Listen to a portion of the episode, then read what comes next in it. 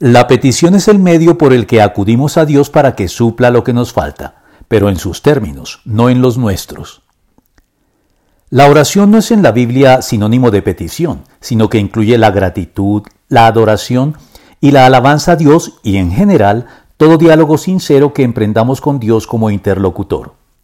Pero la petición forma parte importante de la oración, como se deduce de las reiteradas invitaciones que Dios nos hace en ella para acercarnos a Él, para formularle nuestras peticiones.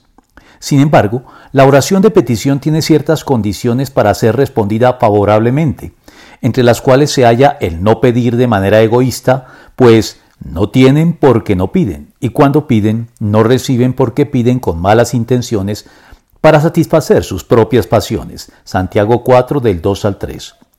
En la otra cara de la moneda, el apóstol Juan nos asegura que esta es la confianza que tenemos al acercarnos a Dios, que si pedimos conforme a su voluntad, Él nos oye, y si sabemos que Dios oye todas nuestras oraciones, podemos estar seguros de que ya tenemos lo que le hemos pedido. Primera de Juan 5, 14 al 15.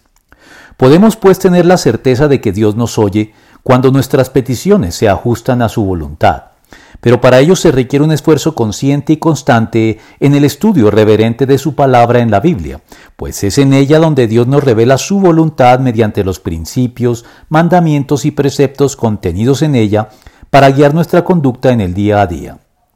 Así, cuando conocemos su voluntad con suficiencia y acudimos a Él en oración para formularle nuestras peticiones en conformidad con ella, podemos estar seguros de que obtendremos una respuesta favorable a nuestras peticiones.